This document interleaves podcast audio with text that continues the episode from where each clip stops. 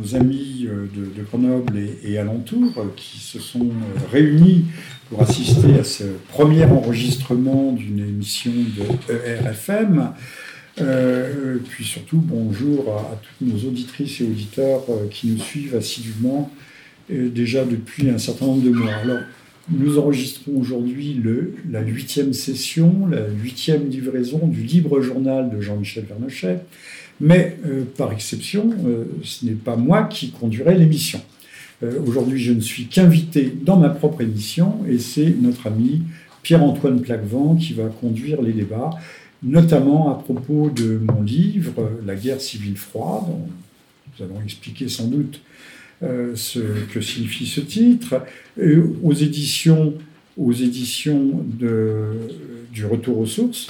Donc Jean-Michel, bonjour. Alors euh, pour commencer, est-ce peut-être des choses que les auditeurs ne connaissent pas forcément? C'est un petit peu votre parcours. Est-ce que vous pouvez nous, parler de, votre parcours avant d'être de, devenir écrivain? Bah, Écoutez, il est un peu en dents mon parcours. je n'ai rien du héros ni non plus de l'aventurier même si euh, certaines euh, phases de mon existence, certains épisodes peuvent, euh, pourraient s'y apparenter.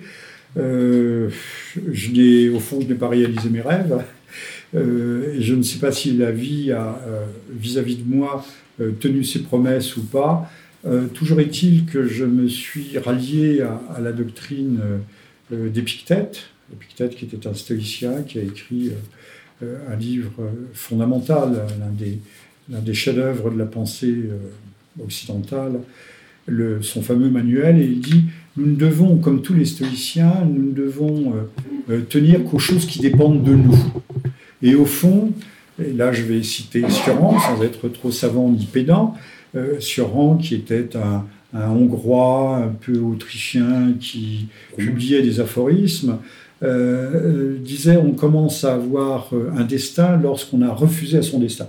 Alors, je ne vais pas dire que mon destin a commencé à 60 ans quand j'ai pris ma retraite euh, sans avoir tous mes droits, enfin tous mes points, tous mes points de retraite, mais je pensais qu'il était plus prudent de la prendre à ce moment-là. Mais à partir de là, j'ai pu donner libre cours à, ma facilité de plume, qui n'est pas une vraie facilité, parce que euh, comme je le dis, je n'écris euh, pas des livres forcément très faciles ni très accessibles, mais qui sont importants, puisque euh, à travers ces livres, j'ai la vocation ou l'ambition, c'est une ambition, d'essayer de tenter d'écrire l'histoire au présent, d'écrire l'histoire en temps réel. Ce que ne font pas les historiens qui attendent 30 ou 40 ans avant de commencer à se pencher sur les événements. Alors, que dire à part ça? Je le disais tout à l'heure, à 20 ans, j'ai enseigné pour payer mes études. Euh, et puis, euh, euh, je ne vais pas dire que j'ai galéré, le mot n'est vraiment pas élégant. Le, en 68 est intervenu qui a beaucoup perturbé ma génération quand ce n'était pas une génération opportuniste. vous voyez, je ne me suis pas retrouvé ministre, je n'ai pas viré ma cutie, mais je ne veux pas dire que je sois resté 68 tard mais je n'ai pas viré ma cutie euh, pour euh, devenir un néoconservateur comme beaucoup d'autres. Je ne suis pas venu euh, professeur d'université en ayant dégringolé des barricades pour obtenir tout de suite une agrégation dans la poche. On ne sait pas d'ailleurs par quel miracle ces gens-là obtenaient des agrégations, mais ils les obtenaient. hors micro, je pourrais vous donner des explications si ça vous chante, mais c'est de l'histoire ancienne. Encore que cette année, c'est le 50e anniversaire de mai 68. Donc nous serons amenés à en reparler. Et puis, euh, euh, je suis parti euh, vaguement en Afrique, j'en suis revenu, je ne voulais pas toucher le chômage, vous voyez, comme je suis bête. Ça, m'aura poursuivi toute ma vie. Et donc, je suis entré sur un coin de table, vous voyez, comme ce coin de, bureau ici, au ministère de la Santé, dans un service, ce qu'on peut appeler horizontal de statistiques. Donc, j'ai vu, j'ai découvert beaucoup de choses. À partir de là, euh, je suis passé à la direction générale de la santé, euh, où je faisais, je m'occupais de, santé en milieu ruraux. Il est vrai que j'avais effectué une mission en Tunisie centrale en, en détachement sur les, questions de santé, très intéressant. Tout un hiver euh, dans les neiges et les frimas de, la ville de Casserine et des environs. Et, et puis j'ai été appelé à Matignon, c'est au secrétariat général du gouvernement, où pendant peu de temps j'ai occupé des fonctions assez importantes puisque aujourd'hui, ce serait l'équivalent d'un secrétaire d'État à la francophonie, j'étais chargé des relations internationales et des affaires francophones au commissariat général de la langue française. Il n'y avait pas, encore une fois, de secrétariat d'État ou de, ou de sous-secrétariat d'État à la francophonie, créé par Mitterrand à la suite du Haut Comité pour la langue française de, de Gaulle. C'était un poste, un poste important, sachant que dans l'administration, la, fonction ne correspond pas forcément au statut. Mon statut, qui était un statut euh, d'ingénieur, de pharmacien, j'étais euh, sous contrat, mais de catégorie, ce qui est tout à fait honorable. Euh, j'avais une fonction qui est beaucoup plus, beaucoup plus éminente. Et puis, les, premiers ministres se succédant, j'ai été, mon patron, Philippe de Saint-Robert, a été éjecté, et moi-même, j'ai été placardisé, et je me suis retrouvé euh, à exercer le noble métier, si je puis dire, mais c'est tout à fait ironique, euh, de journaliste. Et me, me voici enfin devant vous. Donc, vous savez tout. Vous publiez euh, votre dernier livre qui s'appelle La guerre civile froide. Euh, avant ça, vous avez publié un autre livre qui s'appelle Les Égarés, si je ne me trompe pas, c'est ça En 2012. En 2012, voilà. Il y a eu un autre livre euh, entre-temps, entre Les Égarés ah, il y en a et, eu plusieurs. Euh, et le, toujours sur le thème du wahhabisme et de, Pas obligatoirement. Je me suis penché, l'avant-dernier, vous l'avez ici, s'intitule Les fiancés de la mort et s'intéresse de près au, au, terrorisme, mais depuis, en repartant depuis depuis les attentats du 11 septembre, sachant que le terrorisme n'est pas un, phénomène nouveau. Et j'ai étudié, je peux dire, j'ai étudié assez, assez profondément euh, les mouvements nihilistes qui ont frappé la, Russie à la fin du 19e siècle et au début du 20e. Et il est évident qu'il y a des, euh, analogies criantes entre, les, entre tous ces phénomènes. Alors, euh, j'ai également publié un livre sur la Syrie qui s'appelle Retour de flamme, exact, euh, qui est ici également. Euh, Retour de flamme, qui nous explique que finalement nous, la, Syrie et le djihadisme, ou le, ce qu'on appelle plutôt le takfirisme, tout ce fanatisme islamiste nous renvoie la, la monnaie de notre pièce, puisque nous l'avons soutenu, même si c'est nié, même s'il paraît, j'entends des journalistes nous dire que ça relève du complotisme. Mais il suffit d'ouvrir les journaux américains, ça s'y étale en grand. Donc euh, ce qui est complotisme à Paris ne l'est pas pour les grands journaux mainstream, c'est-à-dire de la presse dominante américaine. Voilà, alors comprenne qui pourra.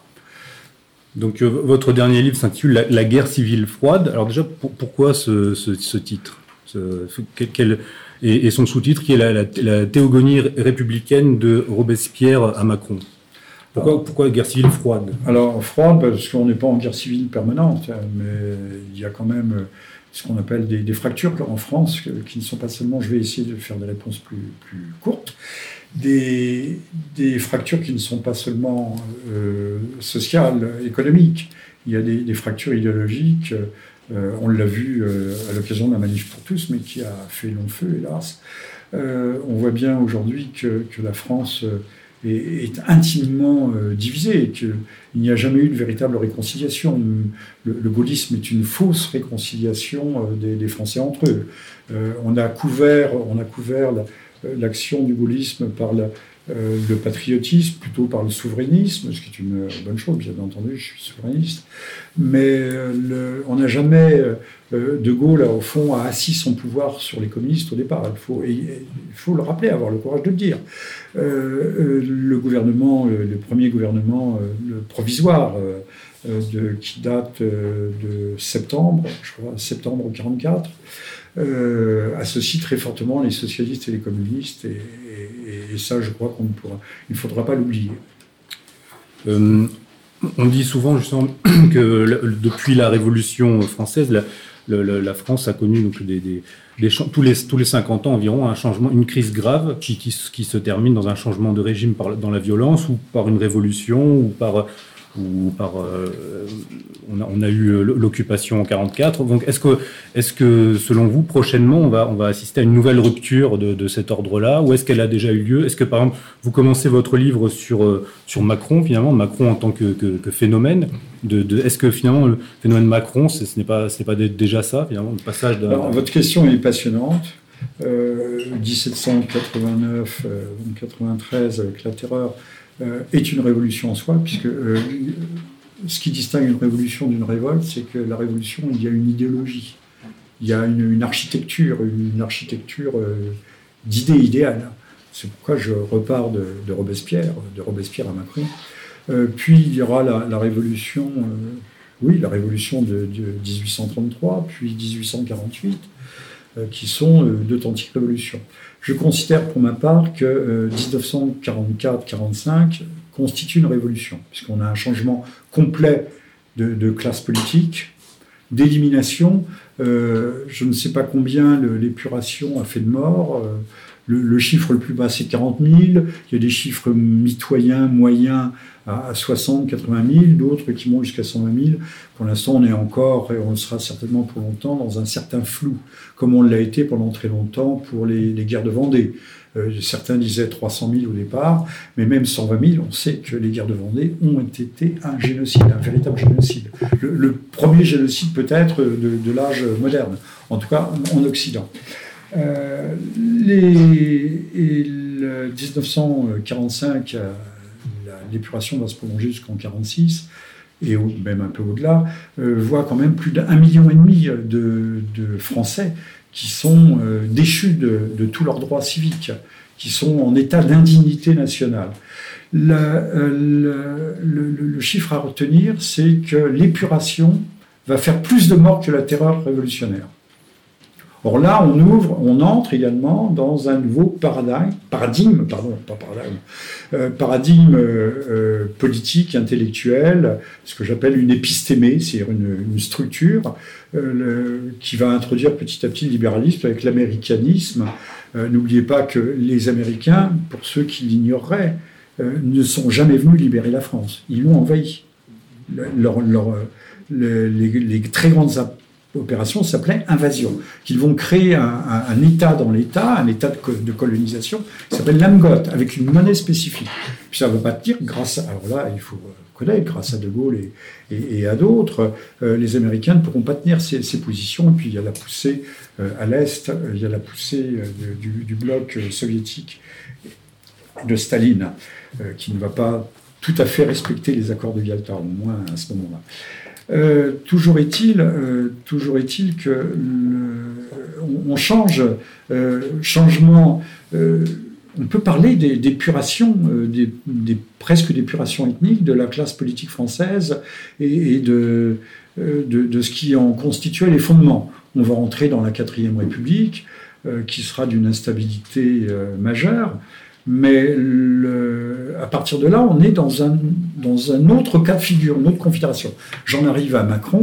Eh bien, euh, je pense aujourd'hui, j'en suis arrivé à la conclusion qu'avec Macron, euh, Macron met fin à cette ère qui, qui, aura duré 72 ans, même durée de vie que pour euh, l'Union soviétique, donc 44-45 jusqu'en 2000, en 2017. Et on entre dans un autre, dans un autre domaine ce que nous, nous pensions et nous pensons toujours être le politique change de nature. Je vous donne un seul exemple. Euh, on s'aperçoit que, vous savez, il y avait, selon Montesquieu, il y a trois dimensions régaliennes, c'est-à-dire qui définissent l'État. La, puissance souveraine, souveraine de l'État. Le, législatif, enfin l'exécutif, pardon, le législatif, le judiciaire. Le judiciaire, j'ai écrit un article il y a peu de temps qu'on peut trouver ici ou là, euh, le judiciaire est en train de passer, d'être totalement contractualisé sur le modèle américain. Tout va se, régler dans des tribunaux euh, arbitraux. Arbitraux. Euh, ça veut dire que l'exercice régalien d'arbitrage disparaît au, profit d'arbitrage privé. Donc vous voyez, disparition du judiciaire. On est déjà, l'État se trouve amputé de cela. on voit bien aussi, mais je vais je vais très vite, que je, l'ai développé plus ou moins par ailleurs, que M. Macron, qui sort de nulle part, il a un siège, euh, pas éjectable, mais un siège propulseur sous les fesses, c'est ce qu'on aurait appelé en d'autres circonstances à parachuter, est un homme qui est fabriqué euh, à la fois par les médias et surtout par les grandes puissances d'argent qui sont derrière ces médias. Donc euh, la souveraineté populaire, euh, euh, en, quoi que s'exerce-t-elle? J'en suis arrivé aussi à l'ultime conclusion que, le, premier pouvoir, qui est le, pouvoir l'exécutif, s'efface devant le quatrième, qui n'était qu'un pouvoir informel, celui des médias. Et que c'est aujourd'hui les faiseurs de rois, ce sont les médias. Et les médias eux seuls, c'est eux qui dessinent, qui vont formater la, pensée politique, l'idéologie qui va imprégner euh, nos concitoyens. Euh, quel autre exemple pourrais-je vous donner? Ben, On voit bien que les, les partis ont volé en éclats mais ils étaient déjà morts depuis longtemps. C'était un, arbre creux, un arbre vermoulu. Euh, la tempête fait pas tomber l'arbre, euh, l'arbre mort, mais un souffle parfois, une pichenette le, met à bas. Euh, les, partis politiques ne se relèveront pas. Je pense que le Front National ne se relèvera pas de, son échec, de sa son échec de sa faillite, on peut presque dire. les autres, ils parlent tous de recomposition, comme on parle de famille recomposée, de, de reconstruction. Mais euh, M. Macron a, balayé, a balayé tout ça d'envers. M. Macron n'étant au fond euh, qu'une sorte de, syndic de faillite, une sorte de fidéicommis ou d'homme de paille des puissances qui l'ont propulsé là. Donc M. Macron referme cette très grande parenthèse historique qui va de 1945 à 2017.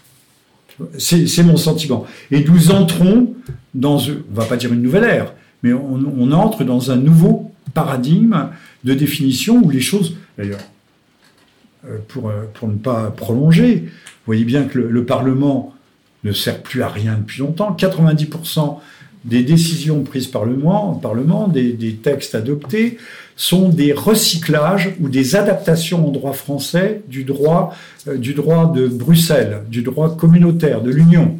Donc le Parlement ne sert plus à rien.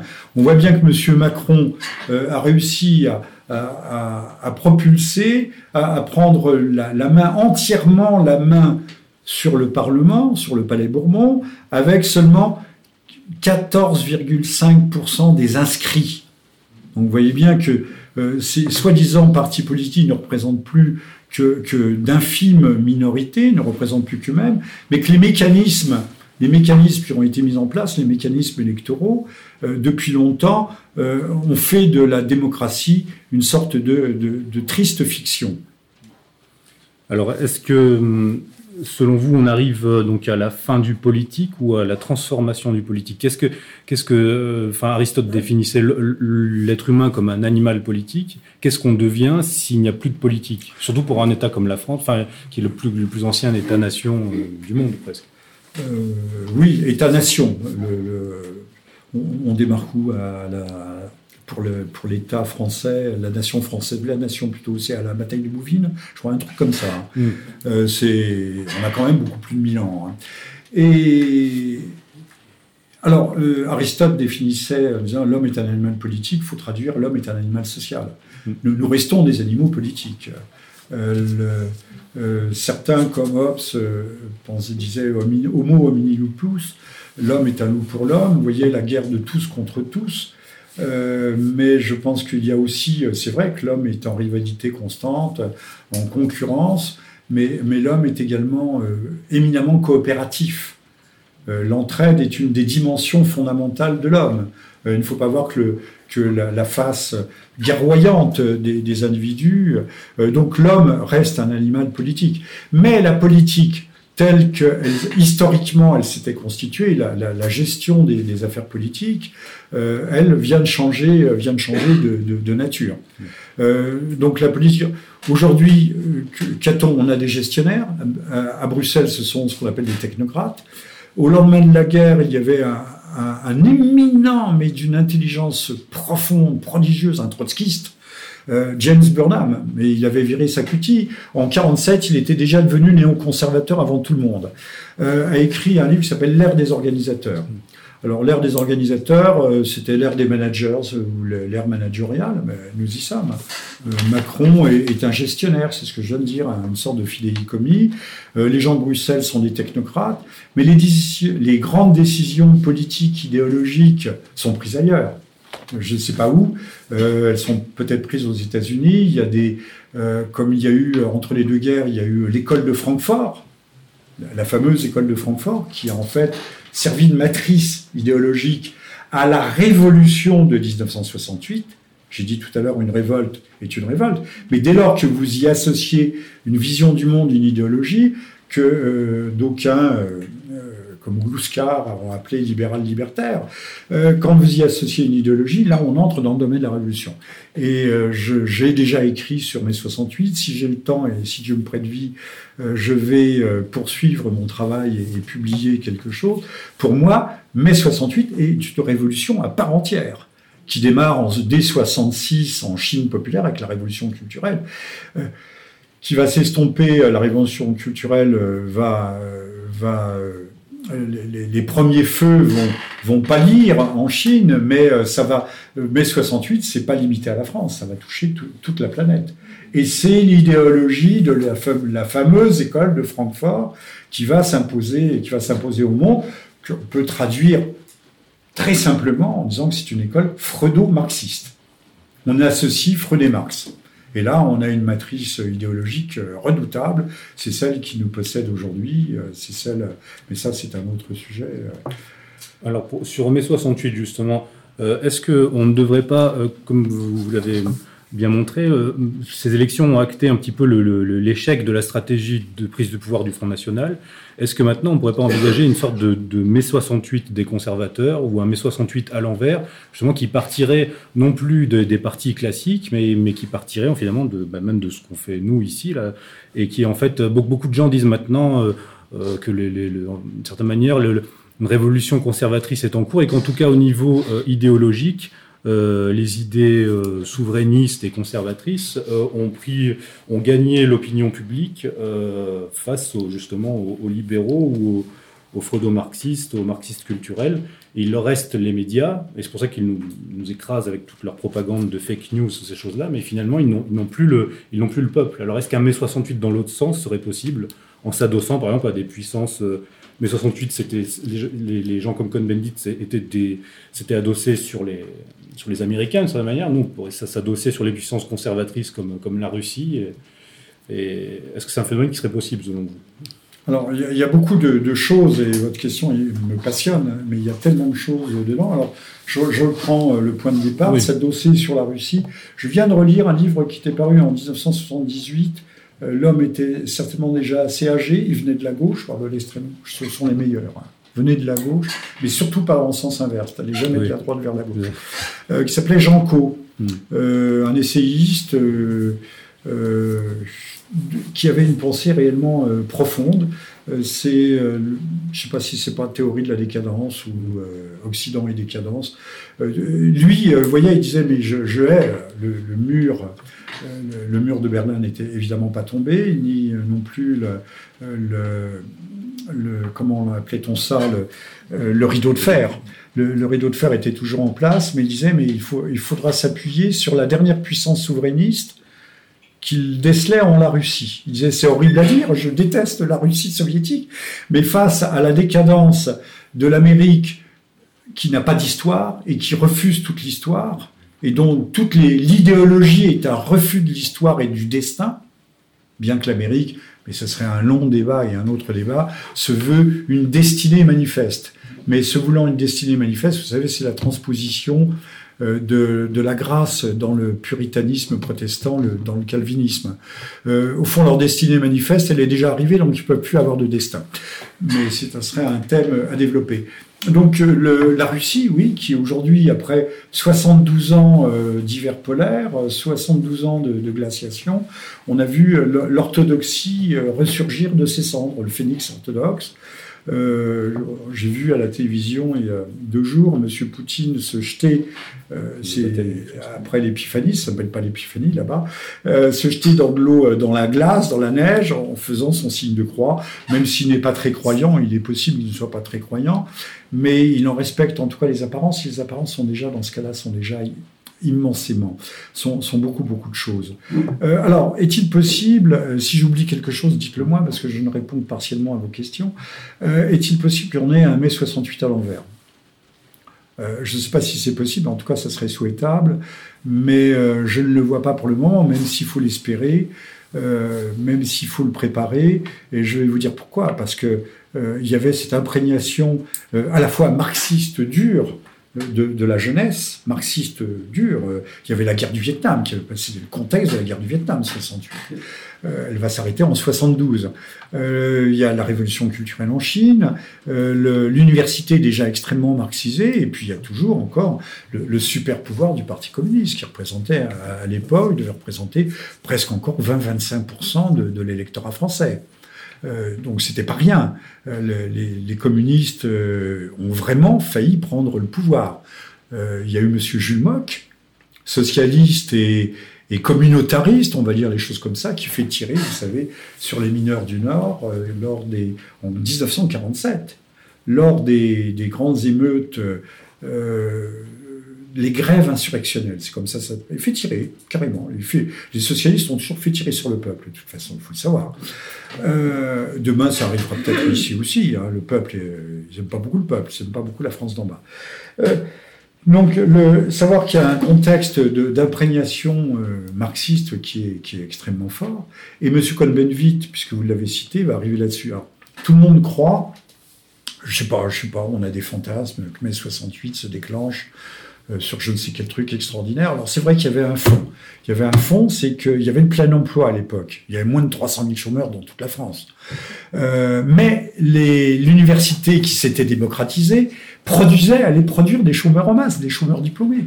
C'est ce que l'on voit actuellement en Afrique, partout. Ils sont tous, euh, en Tunisie, au Maroc, ils, sont tous, ils sortent tous des universités, ils sont tous chômeurs et ils trimballent des petits trucs dans des brouettes pour vendre euh, quelques misérables produits.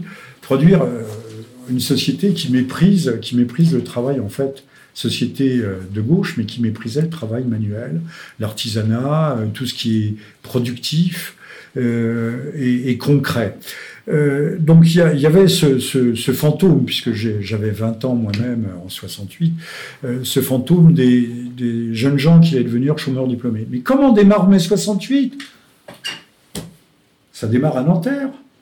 Nanterre qui est déjà des potoirs humains. Et eh bien, M. Cohn-Bendit, avec ses copains, veut aller forcer le dortoir des filles, au nom de la, de la liberté sexuelle.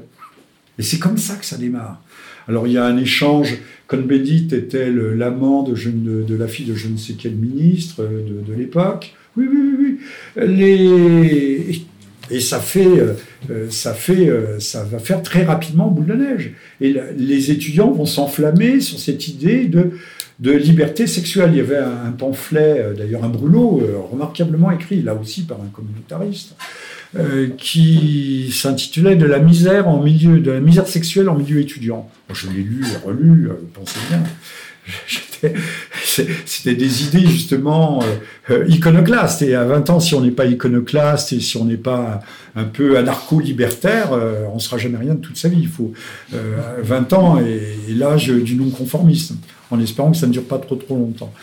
Et voilà, c'est donc c'est les idées qui aujourd'hui ravage notre société, celle euh, d'une libération sexuelle où euh, il y a un slogan là qui vient de sortir, c'est mon corps m'appartient et je t'emmerde.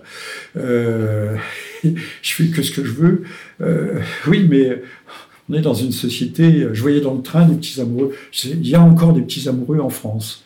Parce que c'est mignon. Parce que si on regarde la télévision, on a l'impression que ça n'existe quasiment plus. Qu'ils ont réussi, n'est-ce pas, madame? Je ne dis pas de bêtises.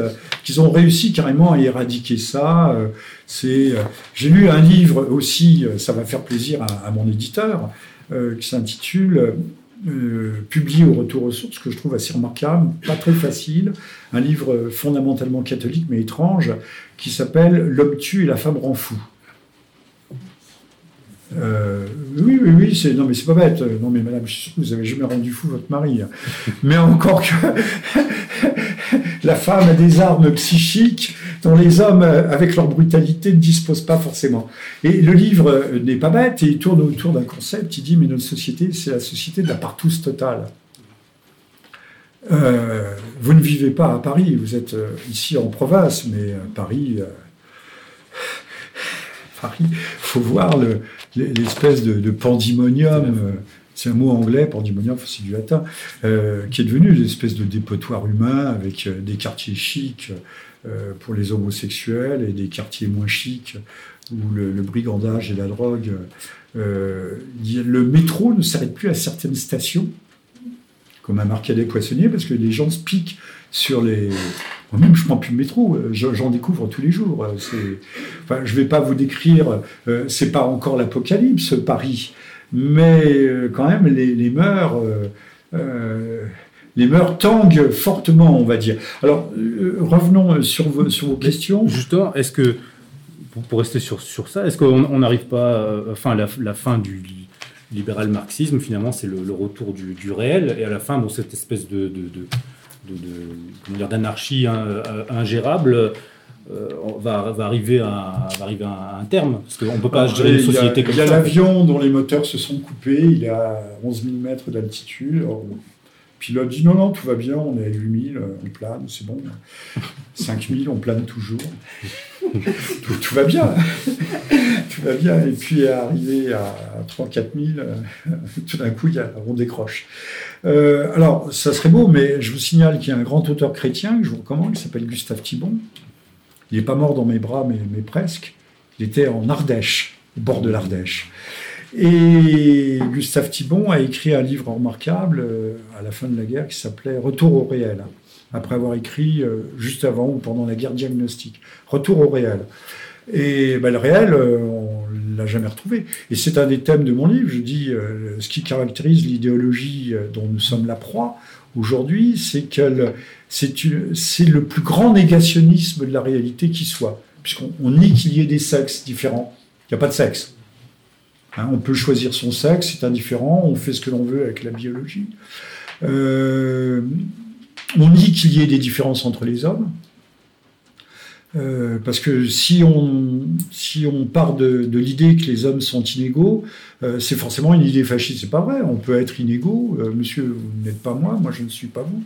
Euh, vous avez des talents que je n'ai pas, que je ne saurais jamais avoir. Je ne sais pas quel est votre métier. Mais euh, grâce au ciel, nous ne sommes pas égaux. Grâce au ciel, il y a une, euh, la nature fait bien les choses.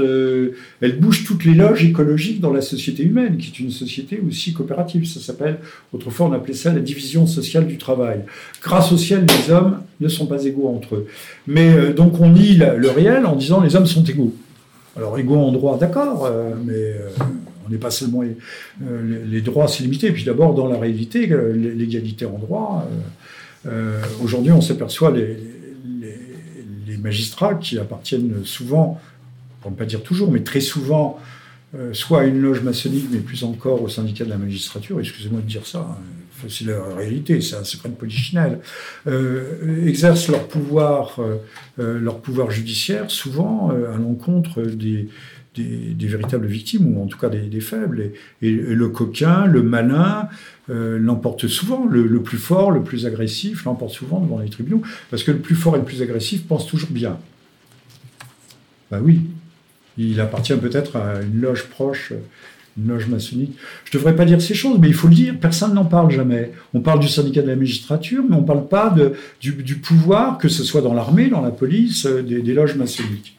Alors il y a loge et loge, il y a maçon et maçon, je vous l'accorde, on faire, euh, va pas faire une totalité euh, avec ça, mais ce, sont des, facteurs qui interviennent et, dont personne ne parle jamais. Il y a une sorte de non-dit.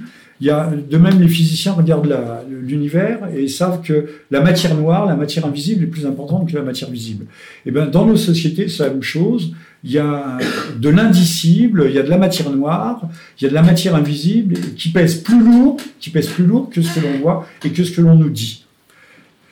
Alors justement, euh, enfin un des mots d'ordre de la maçonnerie, c'est euh, c'est ordo ab chaos en latin, donc du, du l'ordre qui va surgir du, du chaos. Oui. Donc euh, finalement, est-ce que oui, mais la maçonnerie américaine, hein, peut-être non? Euh, Oui, enfin la maçonnerie, on va dire plutôt même comme le Grand Orient ou cette maçonnerie plus euh, sociale et qui qui veut vraiment agir sur le sur le, corps social.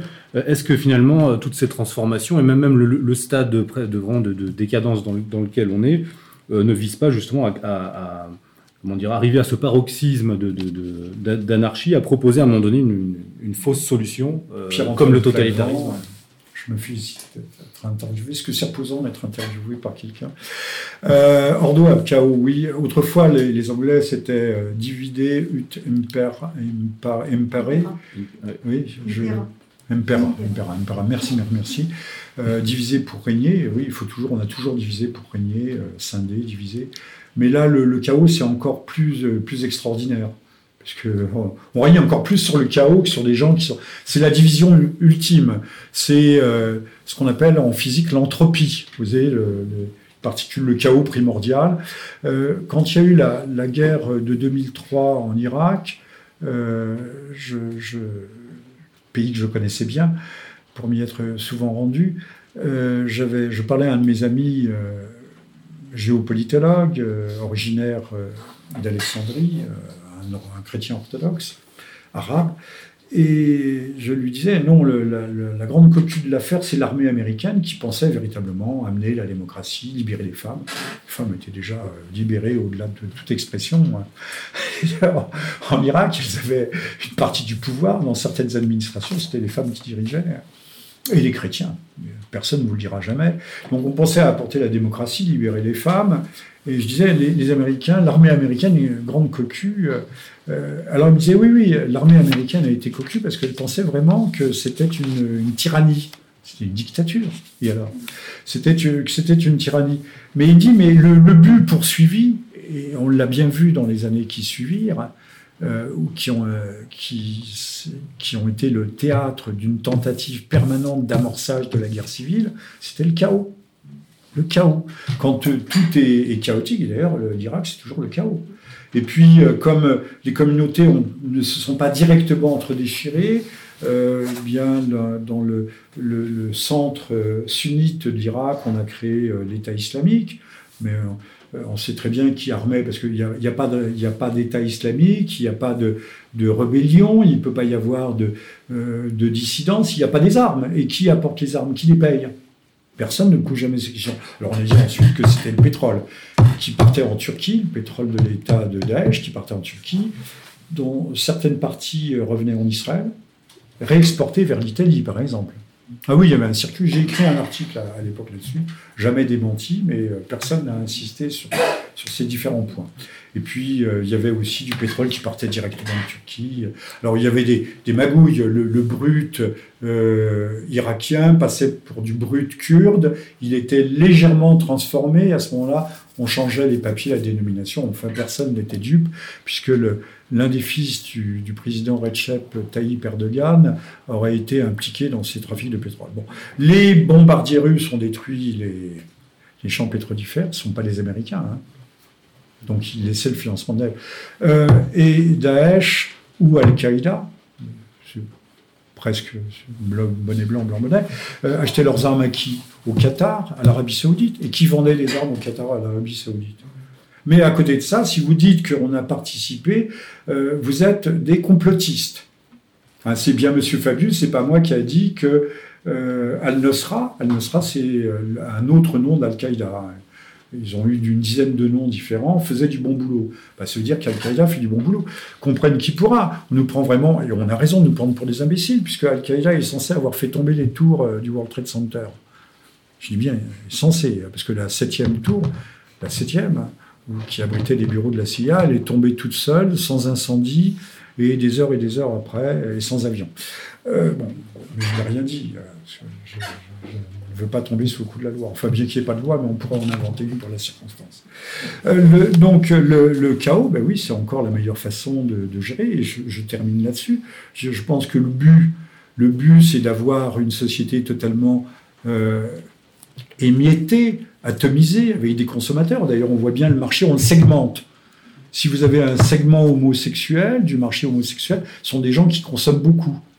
Et les enfants, on fait des émissions spécifiques maintenant pour les enfants dès l'âge de 18 mois qui vont les, accoutumer, oui, oui, dès l'âge de 18 mois, les accoutumer, et euh, petit à petit, euh, dès l'âge de, de 2 ans, 2 ans, un mois, 2 ans, un jour, faire que les parents euh, cèdent aux injonctions des petits et des petites qui leur diront Ah, je voudrais ci, je voudrais ça que j'ai vu sur l'écran.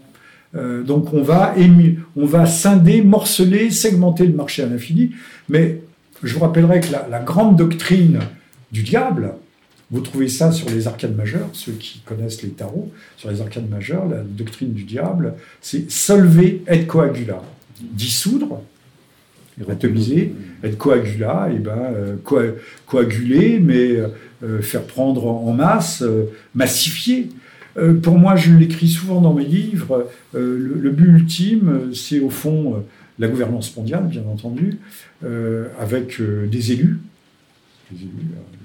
auto-élus, que sais-je, par la fortune, et en dessous une sorte de termitière humaine.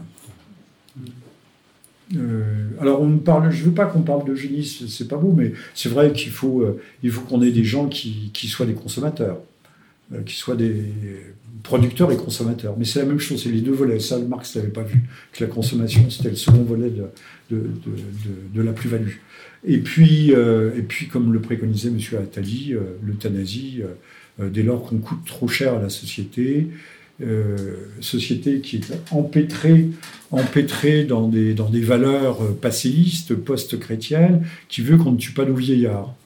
Comme on peut pas c'est difficile de tuer les vieillards, on les euthanasiera au nom de la liberté, au nom du, du libre consentement. Puisque maintenant, au nom du libre consentement, des, petites filles de 11 ans peuvent aller se faire sauter dans un buisson, c'est arrivé.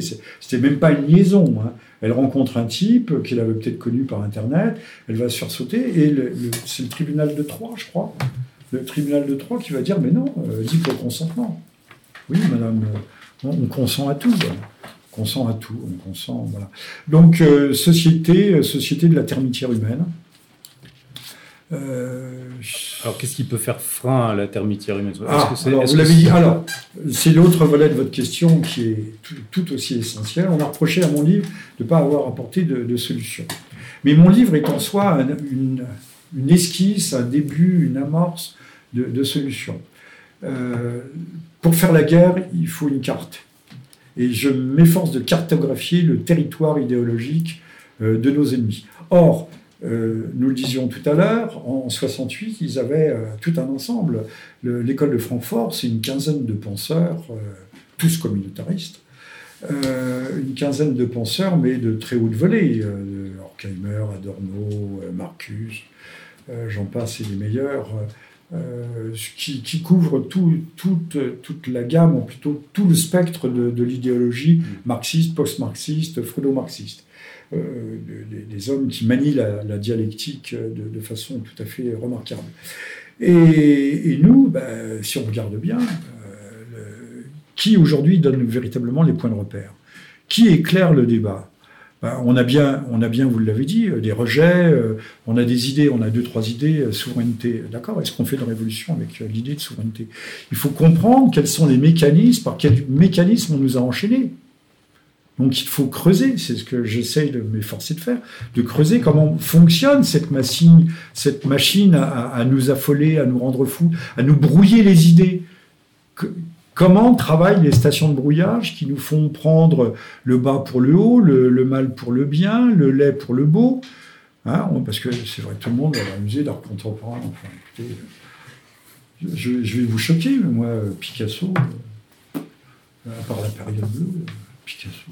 il a admis lui-même. Vous avez envie d'accrocher un Picasso avec euh, des gens avec le nez tordu. On nous a dit que c'était le génie des génies, que c'était l'équivalent de Rembrandt. Bon. Je pense qu'un Rembrandt, je peux le voir du, du, matin au soir de ma naissance à ma mort. Un Picasso, au bout de, quelques semaines, je vais m'en lasser. Euh, donc, euh, je pense qu'on n'est pas armé. On n'est pas armé, mai 68 je me, souviens d'avoir dîné avec quelques jeunes gens euh, en compagnie de Charles Pasqua, le, nom doit dire euh, quelque chose à certains, qui disaient il faut lutter contre le communisme. D'accord Je dis mais euh, c'est bien beau de dire lutter contre le communisme, pourquoi? Pourquoi Après tout, ces gens, ils nous, ils nous fracassent la tête à ce point, ils nous la lavent tous les jours, ils nous douchent pour nous dire que finalement euh, tout est bien, tout est beau, tout est pour le mieux dans le meilleur des mondes, qu'il faut être tolérant, que l'intolérance est la chose la plus abominable qui soit, qu'il faut, euh, qu'il faut aimer, que finalement euh, la société plurielle est une chose merveilleuse. Là aussi, négation du réel. Mais ils nous le disent, ils nous ça. À, la fin, à la fin des fins, on finit par se dire, mais euh, c'est moi qui l'ai perdu, je n'ai rien compris, soyons tolérants. On finit par se recroqueviller en soi-même, on finit par être quasiment anesthésié par ce déluge permanent. Ils ont le monopole de la parole. Ils ont le monopole de la parole.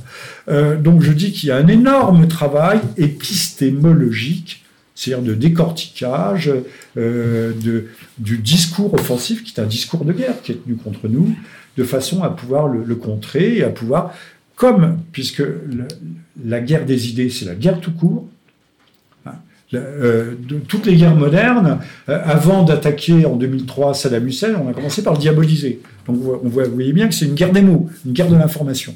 Nous, on commence par nous, par nous détruire le cerveau, par nous détruire le cerveau, à partir de là, à nous de nous reconstruire un cerveau et de savoir comment manœuvre l'ennemi. Alors j'avais une, conjointe qui me reprochait d'écouter France Culture. Elle me dit mais pourquoi tu écoutes ça? Ben, Je dis mais euh, pour pouvoir euh, contrer leurs arguments ou pouvoir les combattre, il faut que je sache comment ils pensent. si je ne le sais pas, que faire euh, Je serai là, non, je serai pas d'accord, je vais m'indigner. Mais au-delà de l'indignation, l'indignation ne sera pas grand-chose. On parlait de France Culture, je pense beaucoup de, conservateurs ou de, gens de droite, mais qui vont pas creuser forcément, ils vont dire ah oui, mais sur France Culture, par exemple, vous avez euh, Finkielkraut qui intervient des fois. Ou... Donc on a tout un pan de, on va dire, de l'opinion conservatrice qui est qui est qui n'est pas du tout préparé à comment dire à cette triangulation, on va dire, entre entre, on va dire, des, des, masses immigrées hostiles, des gens qui les manipulent, et nous qui sommes... Euh, J'espère que je vais pas me retrouver devant les tribunaux, ce serait la, fin des haricots. Euh, merci de parler de Finkielkraut. Merci. Euh, pourquoi des gens comme Zemmour, qui sont adulés à droite, et comme Finkielkraut, deviennent-ils nos porte-parole? Pourquoi on n'est pas capable de parler pour, pour notre propre compte? On n'est pas capable de penser? Euh, Zemmour, pour vous dire, est un homme charmant, il ne dit pas que des bêtises. Et alors Mais euh, euh, Zemmour a parfaitement le droit de parler si moi, on me laisse parler. Et, tous mes camarades, Plaquevent et autres. D'abord, nous, c'est nous les indigènes de ce pays, les vrais indigènes, les autochtones, les aborigènes. Et puis, la pièce rapportée, Zemmour parlera après.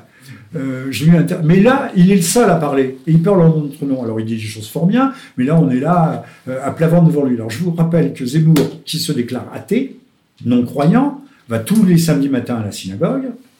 Il va tous les matins à la synagogue. Tous les samedis matins à la synagogue. Et quand il invite un non-juif, c'est-à-dire un goy chez lui, il casse la vaisselle après.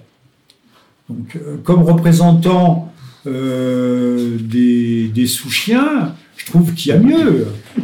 Euh, je n'ai rien contre Zemmour, ni contre Filkenkraut. Filkenkraut est à l'Académie française et moi pas.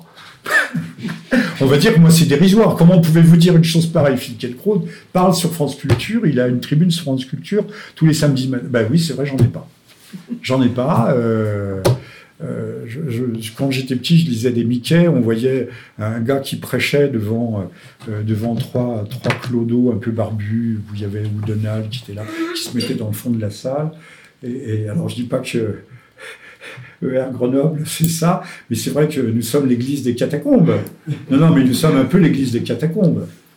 Nous sommes l'église des catacombes. Mais, mais cette église des catacombes est en train de croître. Euh, à nous et à vous, à vous de nous aider justement euh, à pouvoir développer un, discours structuré, structurant, qui permettra de, voir quel est effectivement le territoire de la guerre. Dar al-Arb, diraient les musulmans. Dar al-Arb. Euh, et si on veut un jour peut-être espérer entrer dans la, maison de la, paix. Dar, ça veut dire en fait le, pas le territoire, mais ça veut dire la maison, la maison de la guerre. Et le, alors que tout est fait, je m'arrête ici, euh, tout est fait euh, pour étouffer notre pensée. Tout, tout est fait, absolument tout. Euh, et même chez nous, on n'a pas souvent la boussole morale, la boussole intellectuelle qui va permettre de faire le tri entre tel ou un tel. Tout est mis à l'équivalence. Euh, Je pense qu'on peut le dire clairement. Enfin, oui, on peut le dire clairement. ER est le site le plus, le site politique, tout site confondu, le plus vu en France. Donc forcément, il y a une stratégie euh, d'encerclement de, de R avec tout un tas de, de, sites qui à la base ne sont pas forcément hostiles, mais qui vont être sous le coup de, tentatives d'entrisme ou de, réorientation. Et comme on a dit tout à l'heure, c'est facile de réorienter des gens qui n'ont pas forcément la, bonne boussole. Et puis euh, les, Français sont quand même devenus assez, euh, assez mous, assez apathiques. Euh, tant que l'économie fonctionnait à peu près, euh, même s'ils n'étaient pas d'accord, ils mettaient ça dans leur poche avec leur mouchoir par-dessus. Euh, on se tait, on accepte. Sauf que maintenant, on voit bien que la stratégie de M. Macron, puisque j'ai parlé tout à l'heure de changement de paradigme, c'est-à-dire de configuration générale, et même de nature du politique dans ce pays et en Europe, c'est l'abandon l'abandon des des pays périphériques, de la France périphérique, par exemple, de, la province, et pas seulement des zones rurales. Euh, désertification administrative, plus de postes, euh, plus, de cliniques, plus d'hôpitaux, plus de ceci, plus de cela, euh, plus d'écoles.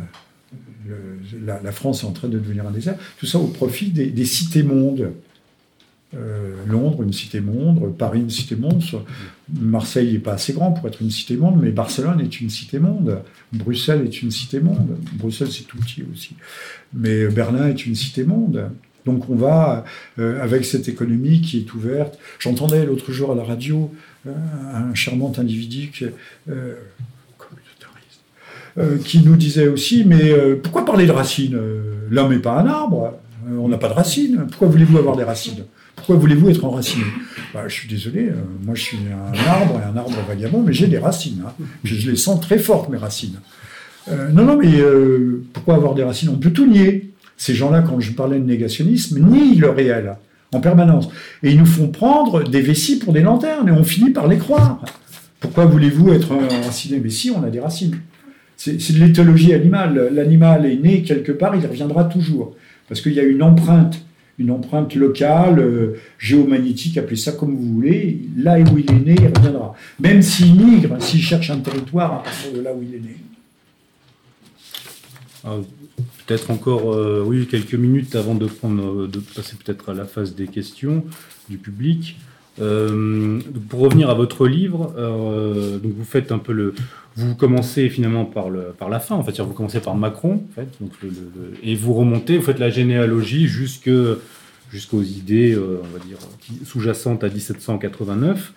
Euh, et vous parlez à un moment donné de, du, marquis de, de, Sade, finalement, qui serait un petit peu, qui à son époque était. Euh, enfin, finalement, on, on est, c'était l'avant-garde, c'est le précurseur, c'était le, prophète de, ce qui arrive maintenant, en fait. Il n'était pas le seul, mais c'est un grand précurseur. Mais lui, en plus, il a vécu ses idées, c'est-à-dire il a été aliéné même et, enfermé. Enfin, il n'a pas euh, torturé, dévoré des petits-enfants comme il le préconise dans ses livres. C'est vrai. Euh, je rappelle que le marquis de Sade, euh, sous l'égide de M. Michel Foucault, était enseigné, décortiqué, enseigné au Collège de France, comme le modèle de la société euh, libérés, euh, alors qu'on interdit aujourd'hui, euh, et on voit bien sous quelle pression, la réédition de, livres qui ont été écrits avant la guerre et avant les grands massacres qui ont accompagné ou pu accompagner la guerre, avant toutes les, les crimes, avant les, encore les hécatombes de la guerre, puisque l'école des cadavres et bagatelles, et ont été écrits en 26 et en 27. Donc on en était loin. Et il n'appelle pas euh, au massacre de qui que ce soit dans ses livres. Non, euh, dans, si je me souviens bien, pour avoir lu ça il y a longtemps, euh, dans l'école de cadavres, il dit simplement aux Français Vous êtes des alcoolos, vous êtes des abrutis, et la première des guerres mondiales, vous, allez la connaître en 100 fois pire. Il, met en garde les Français contre les hécatombes qui les attendent. On ne peut pas dire que ce soit un appel au meurtre. Hein. Et c'est ça que l'on interdit aujourd'hui. Il faut surtout pas que les Français sachent qu'il y avait des gens lucides et qui ne sont pas aussi anti-ceci ou anti-cela qu'on veut bien dire. Euh, c'est beaucoup plus nuancé. S'il y a une dénonciation virulente de quelque chose dans ces lignes, c'est bien celle de la connerie française. Le, diagnostic vaut toujours pour aujourd'hui.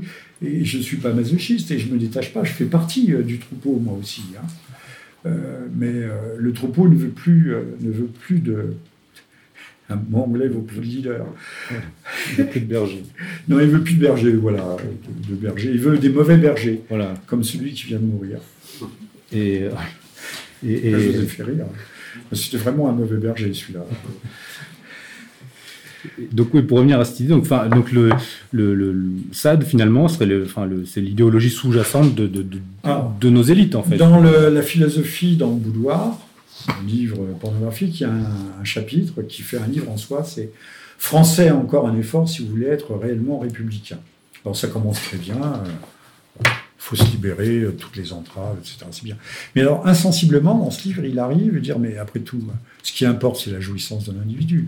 Donc si la jouissance, ma jouissance me conduit à vous voler, c'est bien. C'est ça la liberté, c'est ce qu'il dit. Et puis si ma jouissance conduit à vous tuer, ben, c'est bien. Pourquoi pas On voit, on a vu il y a quelques années, euh, je, l'ai cité dans certains livres, dans, la préface, je pense, du livre de, Marion Sigaud sur les droits sexuels. Euh, il y a eu le cas en Allemagne, il y en a eu plusieurs. L'ogre de Rothenburg qui avait euh, mis une annonce sur la toile pour pouvoir dévorer un de ses partenaires sexuels. Il y avait eu 10 000 réponses. Alors il en avait sélectionné un. Alors euh, il l'avait un peu anesthésié avec de l'alcool. Ils ont bouffé euh, ensemble euh, ses parties génitales, si je me souviens bien. Puis après, il l'a mangé par petits morceaux. La police était déjà venue avant, avait trouvé les tables d'opération, les outils, mais n'avait rien, n'avait vu que du feu. Il n'avait vu que du feu. donc, c'est la morale de ça en action. Et d'ailleurs, son avocat a plaidé à dire Mais l'autre était. On en revient était consentant. Il était consentant. Il y avait le consentement. Consentement entre adultes. Vous pouvez faire ce que vous voulez. Euh, oui, oui, oui. Euh, donc ça est un grand précurseur. Euh, il y en, a eu d'autres. Il y en a eu d'autres. Mais ben, ce que l'on voit alors à, bas bruit, à bas bruit, parce que ça préconise dans les fameuses, je recommande surtout de ne pas le lire, les 120 journées de, de, de Sodome qui avait justement adapté Pasolini en, en montrant finalement que dans les 120 journées de salaud. Voilà. Mais alors il utilisait à ce moment-là le, voilà, il utilisait le, prétexte de la chute du fascisme. Mais en fait, il montrait, il avait bien compris parce que lui aussi, il en avait, il avait un peu fréquenté ces milieux-là, quelle était la nature de la bourgeoisie finalement, en fait, de la qui, qui est qui est qui est le, sadisme et le, on le voit maintenant avec Pierre Berger, des gens comme ça, dont, dont, on voit que les, les, mœurs sont vraiment des mœurs, des mœurs de, prédateurs en fait, de gens de prédateurs et qui nous font la morale à nous, en fait. Bien sûr, bien sûr. Euh, Berger, personne ne l'a repris lorsqu'il disait que des bombes auraient, je cite, des bombes auraient explosé sur le passage de la, de la manif pour tous, ça ne l'aurait pas plus particulièrement choqué, oui. L'homme qui disait, mais vendre son ventre, c'est pas pire que de vendre ses bras. Enfin, s'il y a des différences que M. Berger ne voyait pas. Euh, c'est certain, on le sait par les, mémoires du chauffeur, garde du corps, amant de, euh, de, Yves Saint-Laurent, euh, pauvre Yves Saint-Laurent. Euh, il y, a, quelques extraits vidéo de, de son témoignage sur, sur la toile. C'est à couper le souffle, mais dans le mauvais sens du terme. C'est estomacant. Le, oui, ça, d'un dernier mot, on parle des 120 journées de Sodome. Chaque page, c'est comment découper un enfant en morceaux. Je vous passe les détails. Parce qu'il y a tout ce qui accompagne, il y a quand même un certain raffinement dans, les, dans, la chose. Et, c'est ça qui était enseigné au Collège de France. Euh, il y a combien de temps Foucault est mort il y, a, il y, a, au moins 20 ans, plus de 20 ans. Donc il y a une trentaine d'années. 30-35 ans, c'est ce qu'on enseignait déjà officiellement. Donc vous voyez le poisson pourri par la tête, ça par capillarité inverse, inversée, euh, ça, ça, descend petit à petit euh, dans les bas-fonds de la société. J'ai découvert allant en Bretagne, à une certaine époque, il faut très peu de temps pour des, des décès et autres, euh, que les, les péchous, les, marins pêcheurs, euh, avant, ils fonctionnaient au gros rouge. Ben, maintenant, ils fonctionnent à la cocaïne. Ben oui. Oui, je, je suis là par ego tête de veau pour vous apprendre des choses que vous ne savez pas. un jour, je suis allé porter plainte à ma gendarmerie, c'est pas loin d'ici, en Haute-Marne, et on a parlé, le gendarme m'a demandé si je savais ce qui se passait dans mon village de 100 habitants sur le banc, bord de la rivière. Je dis non, je ne sais pas comment. il m'a expliqué, il a essayé de. Euh, et, il m'a dit que tout le monde aujourd'hui consommait de la Pas tout le monde, mais presque tout le monde. Les artisans, les petits entrepreneurs. Euh, un jour, il y a eu une, opération aéroportée, si je puis dire. Il y a un hélicoptère qui est arrivé. Le garage dans le village, également de 100 habitants, qui est à 2 km, le, mécano, c'était une plateforme de diffusion de la drogue en Haute-Marne, qui est un désert démographique français. Pour vous dire, je vous parlais de, l'évolution des mœurs et de, ce, livre édité euh, la partouze totale euh, par le retour aux sources, mais euh, le, mot peut choquer, peut sembler extravagant, grossier, exorbitant, tout ce que vous voulez, mais en fait, nous y sommes. Nous, y sommes. vous, vous êtes des gens normaux, vous rentrez chez vous, vous regardez un peu la télévision, vous vous occupez de vos maris, de vos enfants, de votre conjoint, compagnon, mais il faut voir ce qui se passe autour de nous. Vous n'êtes plus un échantillon représentatif de la population.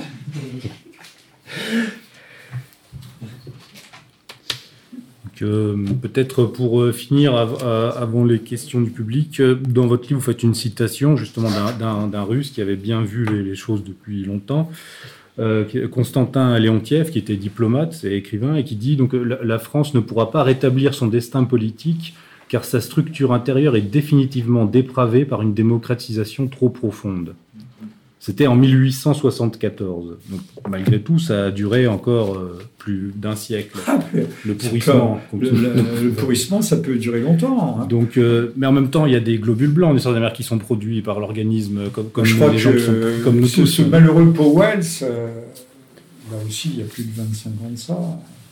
Il y a 30 ans, même Louis Powell, qui est à la tête du Figaro Magazine. Je n'ai pas une passion pour Louis Powell. Je ne travaillais pas encore pour le Figaro Magazine cette époque avait écrit un éditorial qui s'intitulait Le sida mental.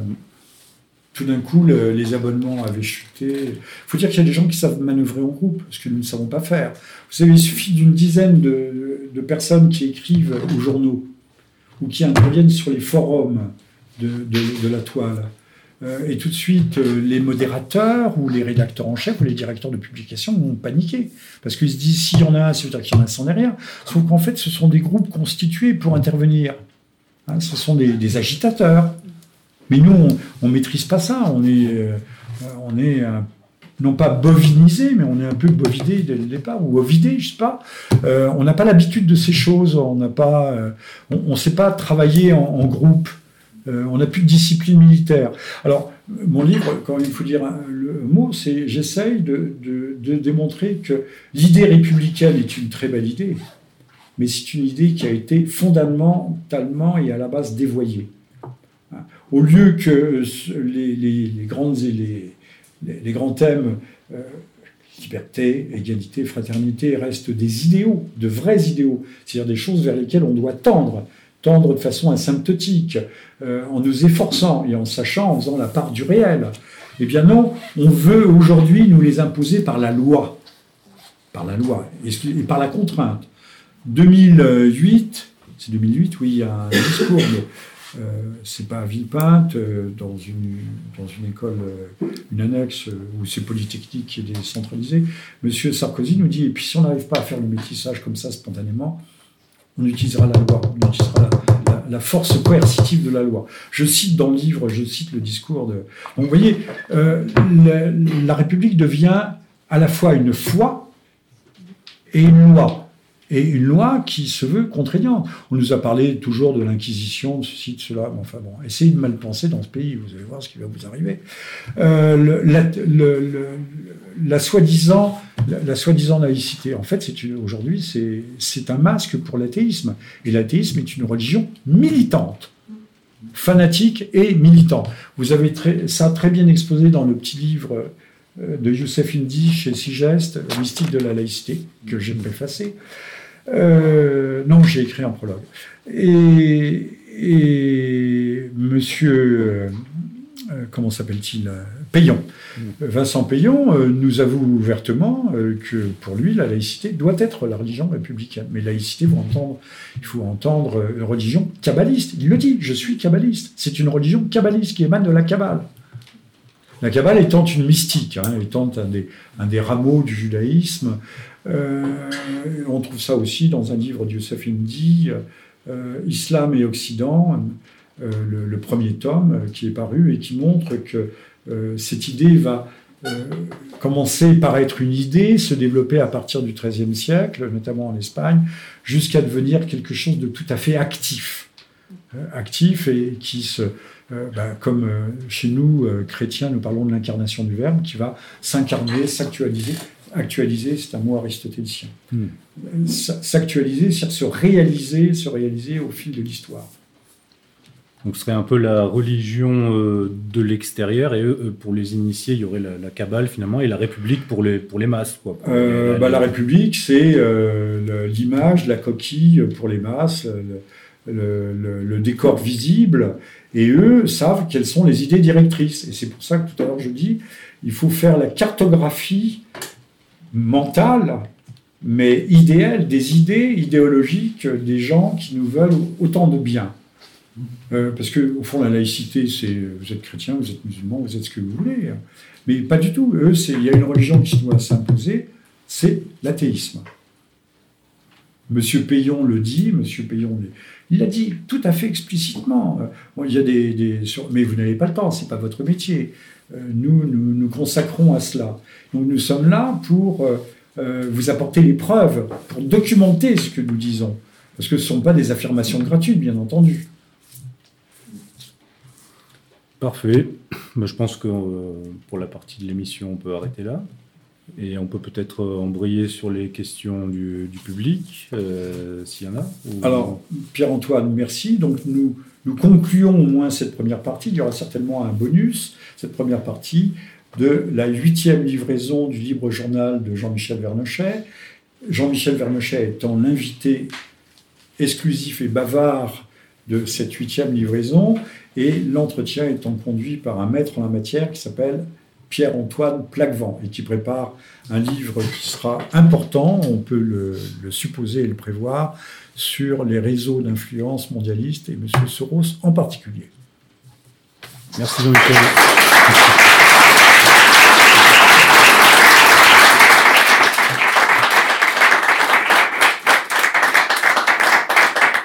Pierre-Antoine, en, complément et supplément de, notre édition, bonus, l'ai-je dit, euh, parlez-nous un peu de votre site. En fait, oui, depuis, euh, on va dire, 2000, 2010, euh, j'anime un site qui s'appelle Les Non-Alignés. Depuis le début, j'ai toujours conçu ce site un petit peu comme un, outil, dialectique, en fait, hein, pour aller sonder les, problématiques de, qui, sont, qui sont les nôtres, mais non pas en affirmant un, discours euh, voilà, des vérités toutes faites, mais plutôt en allant voir à chaque fois les, personnes qui, sont, qui ont étudié, euh, qui ont étudié une problématique ou une autre, et, en, essayant de leur poser les bonnes questions pour, pour faire surgir un peu une forme de, de maïotique métapolitique, en fait. Donc maintenant, j'essaye de, pousser un petit peu ce site sous la forme maintenant d'un ce que j'appelle un think tank populaire. C'est-à-dire, c'est, je pense que, comme l'a dit euh, Jean-Michel, maintenant il, nous faut nous doter euh, d'outils qui soient vraiment des outils euh, stratégiques et qui visent à, former une nouvelle classe politique, je dirais métapolitique au sens de la, de la vraie politique, de la grande politique. voilà, que ce site est vraiment basé sur cette idée de métapolitique que J'entends, euh, pour ma part, non, pas juste comme euh, euh, souvent on l'entend de la part d'Alain Benoît ou de la Nouvelle Droite, comme l'extension de la politique par d'autres moyens, ou bien le, le, fameux gramchisme de droite qui serait d'utiliser le... Le des intellectuels. Voilà, et aussi c'est l'idée aussi de, de la théopolitique. C'est-à-dire que le, terme métapolitique, c'est Joseph de Maistre qui l'employait en premier en disant, voilà, c'est l'idée euh, en fait de la, conjonction des, idées qui conduisent le monde et le, le, livre de Jean-Michel est, vraiment dans cette optique-là. Donc ce n'est pas juste les simples gestions de la cité, c'est le, point de croisement entre les idées supérieures qui, conduisent le monde et euh, la gestion de la cité. Donc euh, voilà, j'ai toujours conçu ce site en parallèle, on va dire, d'égalité et réconciliation, qui est un petit peu le, navire amiral de la de la dissidence, on va dire. Il nous faut nous doter d'outils qui nous permettent de, de, nous former et de former euh, les prochaines classes euh, euh, bah, dirigeantes d'une certaine manière, mais qui ne partiront plus.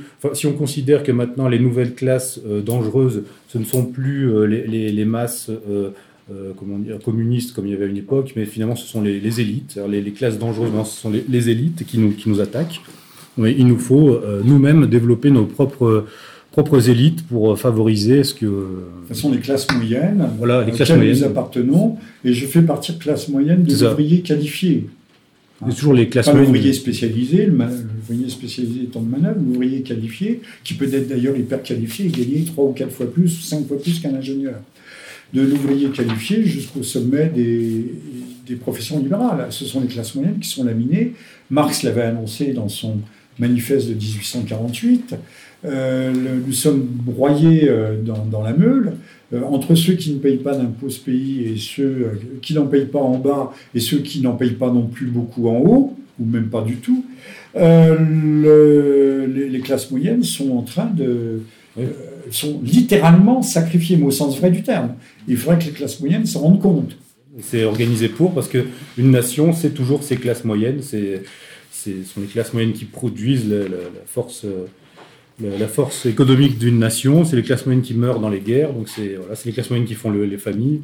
Donc je pense que si on devait avoir un mouvement maintenant métapolitique d'ampleur en France, euh, il faut trois axes stratégiques, c'est la formation, euh, donc la formation d'une vraie élite effectivement qui sache cartographier le, le, territoire idéologique et même pratique, et aussi, euh, on a vu, moi j'avais eu un grand espoir moment donné quand il y avait le, la manif pour tous, parce que je trouvais ça intéressant. Le, là, on attaquait finalement le, le, cœur du, du, problème, on touchait à la famille, et là, tout le monde se sentait concerné. Mais effectivement, ces millions de personnes qui ont manifesté ont été détournées par des habiles des habiles euh, conservateurs euh, droitards mous qui savaient très bien nous amener dans une, dans une impasse. Et je pense que les axes, c'est ça, il y, en a, il y en a trois, c'est la formation euh, d'une élite stratégique, le, le, mouvement pour la famille, et ça, ça sera quelque chose à refaire, parce que finalement, c'est la chose, la dernière chose qui la cellule de base de la société, c'est la famille, donc c'est, ce sera la, dernière ligne de, de, front, et qui nous restera, c'est, la défense de nos enfants.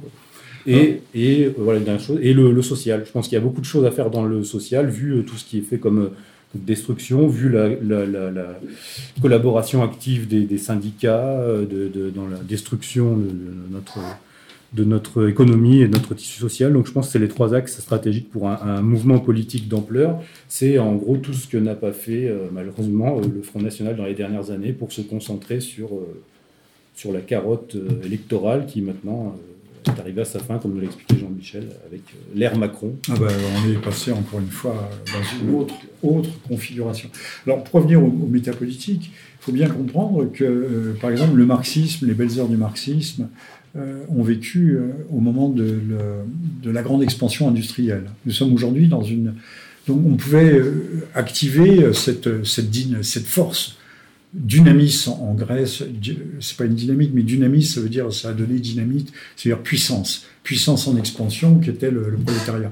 Actuellement, en 68, ça a été la libération sexuelle. Ça fait un petit peu long feu quand même, ça n'a pas bien marché, mais aujourd'hui, ça se retrouve dans la libération euh, dite des femmes. On voit ce mouvement. Alors, est-ce que là aussi, euh, ça va être un feu de paille? Ce n'est pas sûr. Euh, j'ai écrit ou j'avais fait une émission il y a peu de temps euh, un libre journal sur la question la, guerre des sexes va-t-elle se substituer, remplacer ou prolonger la, lutte des classes? Là aussi, l'énergie au fond sexuel, ah euh, toutes les sociétés se sont battues sur la, canalisation de cette énergie fondamentale.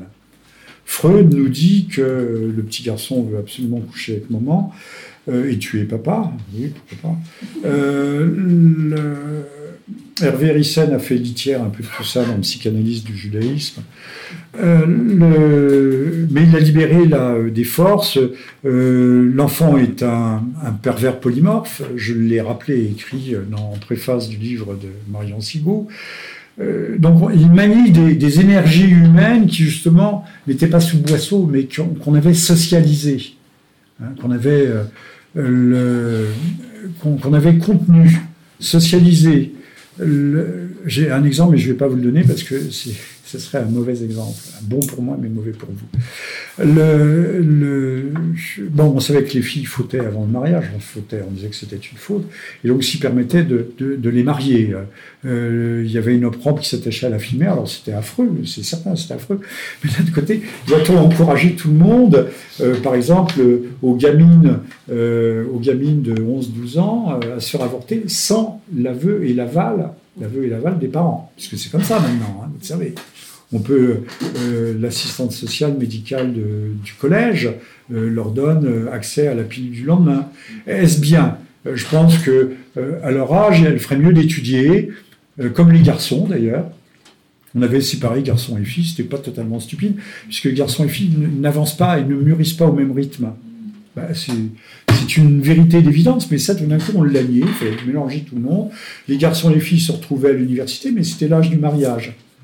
Et, là, effectivement, il pouvait y avoir euh, une forme de brassage social qui n'était pas mauvais, de renouvellement, d'ouverture sociale, de brassage social, comme euh, l'armée aussi, euh, l'armée de conscription, je n'aime pas, mais qui permettait, permettait ce brassage social entre catégories sociales qui autrement ne se seraient pas forcément vraiment rencontrées et connues. Le, donc, on, fait, on a dynamité tout cela. Donc on va utiliser l'énergie sexuelle. C'est pourquoi nous devons comprendre quelle est la stratégie idéologique de nos adversaires.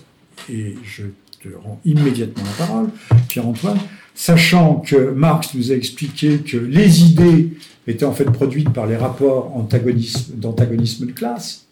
C'est les rapports de production qui produisent les idées. On ne pense pas en dehors de ça. Puisque la religion, par exemple, c'est l'opium du peuple, c'est une idéologie pour tenir les ouvriers enchaînés. Bon, ça c'était la thèse de. C'est exactement ça. Je, ne la caricature pas. Euh, pour moi, et comme pour euh, Pierre-Antoine, euh, comme pour Youssef Indy, ce sont les, idées qui dirigent le, monde et les hommes. Donc si vous agissez sur les idées, vous manœuvrez les foules, vous manœuvrez les masses. À nous de comprendre quelle est la stratégie, c'est pour ça que je parlais de guerre, et à quoi sert la géographie si ce n'est à faire la guerre Lacoste, c'est un fameux géographe qui a écrit un livre là-dessus. Là. À quoi sert la géographie? À faire la guerre. Euh, nous devons faire la géographie euh, des, en tout cas la cartographie de la stratégie de la stratégie ennemie. Aujourd'hui, c'est la guerre des sexes. Mais il faut comprendre à quoi ne vise pas cette guerre des sexes ne vise pas du tout à la libération de la femme ou à l'égalité de l'homme et de la femme, mais pas du tout, du tout, du tout. étant donné d'ailleurs que c'est pas un généralement qui domine, c'est l'autre. Alors, si on veut le matriarcat absolu, euh, pourquoi pas euh, De toute façon, le, couple euh, suppose une forme primitive de, démocratie, qui est celle de la, de la différenciation dans les tâches. Euh, hommes et femmes, une fois que l'amour-passion est passé, tout le monde savait que les couples étaient soudés par l'estime réciproque, et donc l'affection qui naissait de cette estime, qui est un ressort puissant. Euh, aujourd'hui, on, vit, on veut vivre soi-disant dans la passion qui dure 48 euh, heures, 3 jours, 2, heures, euh, le temps d'une le temps d'une soirée en boîte. non, non. donc la stratégie de l'ennemi consiste à nous déstructurer mentalement, psychologiquement. Actuellement, c'est dresser les hommes contre les femmes, mais ou fou, pauvres femmes et pauvres hommes. Et les hommes, euh, en partie, se, laissent faire, acceptent. Euh, comment lutter, comment lutter Alors, je parlais de, la, de, l'école de Francfort, mais l'école de Francfort, elle a quitté. Euh, elle n'a pas quitté parce que l'Allemagne, parce qu'elle était persécutée. Hein. Francfort, c'est en Allemagne. Elle est arrivée aux États-Unis triomphalement. Les portes des universités sont ouvertes en grand se sont ouvertes en grand, tandis que nous, les, tel que vous me voyez, moi, j'ai jamais pu entrer dans une université, jamais. J'avais des amis qui étaient recteurs par-ci, professeurs par-là. Ah non, non, on peut pas, on peut pas. Il y a des, conseils, euh, des conseils d'université, euh, ou même euh, il y a la, femme de ménage qui siège dans le conseil, et c'est eux qui décident sur critères idéologiques de qui entre et qui n'entre pas. donc je ne suis jamais entré. À nous, en créant cette université populaire, peut-être, de créer notre propre, notre propre support. Mais il faudra aller vite, parce que la décadence va extrêmement vite, elle aussi. Oui. Mais moi, je crois quand même à une logique qui est un peu. Ce que je crois que c'est le philosophe François Julien qui appelle ça les transformations silencieuses. Et il y a toujours. Euh, euh, la vieille taupe. Voilà, c'est ça, la vieille taupe d'Hegel. Qui il y a toujours des mouvements euh, souterrains à l'histoire qui en fait ne sont pas forcément visibles, comme la germination des, des, graines sous, la terre. et, nous, nous, sommes ça. Enfin, si, je crois aussi. Voilà. Donc, Là, le délire va aller loin. On n'a encore euh, peut-être même rien vu. Euh, comme on, dit, on parlait de ça tout à l'heure avant de commencer l'émission, mais enfin, c'est pas la guerre idéologique, c'est après, c'est une guerre réelle. Enfin, si on regarde, par lié du Moyen-Orient, il y a peut-être, je sais pas, plus de 2 millions d'Arabes qui ont dû mourir, qui sont morts depuis, si on compte toutes les guerres, depuis peut-être plus, quoi, enfin 3 millions. Euh, en France, voilà, peut-être pas 6 millions, mais, plus ou moins. Monsieur, vous avez mauvais esprit. Pas de mauvais esprit. On va vous envoyer au coin avec un mauvais d'âme. Et euh, donc, on, est quand même dans quelque chose, voilà, où c'est réel. en France, on commence à le connaître. On a eu voilà, de, plus de 200 morts dans les, dans les, dans les rues de Paris il y a, il y a deux ans. Les, les, rescapés de ces, de ces de ces attentats, euh, bon, personne n'en parle. Il y en a un qui s'est suicidé là récemment, je crois aussi. Enfin, donc c'est, on est dans une violence réelle euh, qui va s'accentuer. Donc effectivement, pour résister à ça, il nous faut des, il nous faut des bases, et les bases sont, sont, spirituelles, elles sont familiales, et elles sont euh, métapolitiques. donc sur ces trois axes qu'on doit, qu'on doit travailler. Et, Vous avez raison de, de, mentionner les attentats. Euh, puisqu'on vient, il y a eu le 11 janvier, il y a peu de temps, euh, Ah oui, oui. Euh, dans les fiancés de la mort, je dis bien aussi que les, que les, tueurs ne sont pas simplement des, jeunes gens des dealers, des voyous convertis, reconvertis, qui ont pété les plombs ou que sais-je, mais qui sont en fait véritablement les outils. Les outils de ceux qui développent cette fameuse guerre idéologique à notre compte. Ce sont des mercenaires sans le savoir. Euh, parfois en le sachant d'ailleurs. Monsieur, le, gentil Monsieur Mera était apparemment euh, piloté par la DGSI, qui s'appelait la DCRI à l'époque. Il avait fait des voyages, il est même allé, paraît-il, en Israël. Il est allé au Pakistan. Enfin, ce type qui était un voyou de banlieue avait un passeport, deux passeports, euh, de l'argent, il collectionnait les armes, et il avait un correspondant du ministère de l'Intérieur qui l'a appelé pendant le fameux siège. Euh, siège d'ailleurs dont j'avais, quand il a commencé, dont j'ai immédiatement dit qu'il ne serait fort mal pour M. Mera, qu'il n'en sortirait pas vivant. Bon, c'était pas une grande prophétie à faire, c'était la logique, la simple logique des choses. Oui, euh, oui donc une guerre, il faut prendre conscience que c'est vraiment une guerre. C'est pas simplement. Euh, je, me suis souvent insurgé euh, quand les gens disent oh ben, ils savent pas ce qu'ils font, ils sont bêtes, ils sont ignorants, euh, ou c'est pas en parlant des politiques, hein, ou c'est ils sont de bonne volonté, ils pensent bien faire. Mais pas du tout. eux, ils savent où ils vont. Ils savent où ils vont. ces gens-là sont des vendus. je veux bien qu'ils soient bêtes et ignorants jusqu'à un certain point. Jusqu'à un certain point. Euh, le jour où nous comprendrons que nous sommes véritablement en guerre, bah, je sais pas, on va peut-être pas créer des maquis, euh, mais en tout cas des maquis intellectuels, ça certainement. Sans, son état ici aujourd'hui, d'une certaine façon. Oui, parce qu'on n'est plus à l'époque. On est au proche du Vercors, oui. On va créer un, lieu de résistance intellectuelle, je dis bien intellectuelle, puisque la première des guerres, c'est la guerre des idées, la guerre de la pensée, la guerre de l'esprit. Et c'est faut vraiment rendre on va dire, euh, enfin oui, le, remerciement qui est dû à ER, parce que ER est la seule structure qui porte ce message à un niveau, mm, on va dire, pas massif, mais presque à, notre époque. Et euh, Monsieur Mélenchon a un site, 400 000, 400 000 personnes sont abonnées à son site. ER, c'est 8 millions de visiteurs par mois. Ça. Personne n'en parle. Mm. Vous l'entendrez dire pendant les présidentielles, on dit Ah, Mélenchon, premier site politique de France. Mais non, c'est ER. 8 millions, mais qui le dit? Qui le dit? Donc l'influence réelle, mais à nous à transformer l'essai, à faire de cette influence devienne euh, opérationnelle. Alors, on passe aux questions? Oui, vous avez des questions? euh, J'ai une question, enfin je sais pas, je n'ai pas encore bien structuré, mais vous avez parlé de, des solutions, vous les avez abordées un petit peu. Euh, vous avez fait l'état qu'en fait, euh, notre société, quelque part, elle est, dirigée par des pédosatanistes, un petit peu, comme vous avez parlé de ça, qui avait été. Bah, on peut dire ça, on peut dire les choses ah, comme ça. On peut dire comme ça.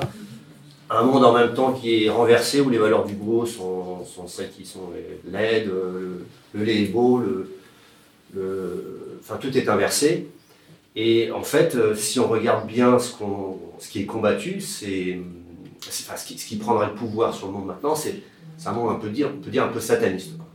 si on prend l'opposé de, Satan, quelque part c'est le Christ. Hein, on est d'accord là-dessus?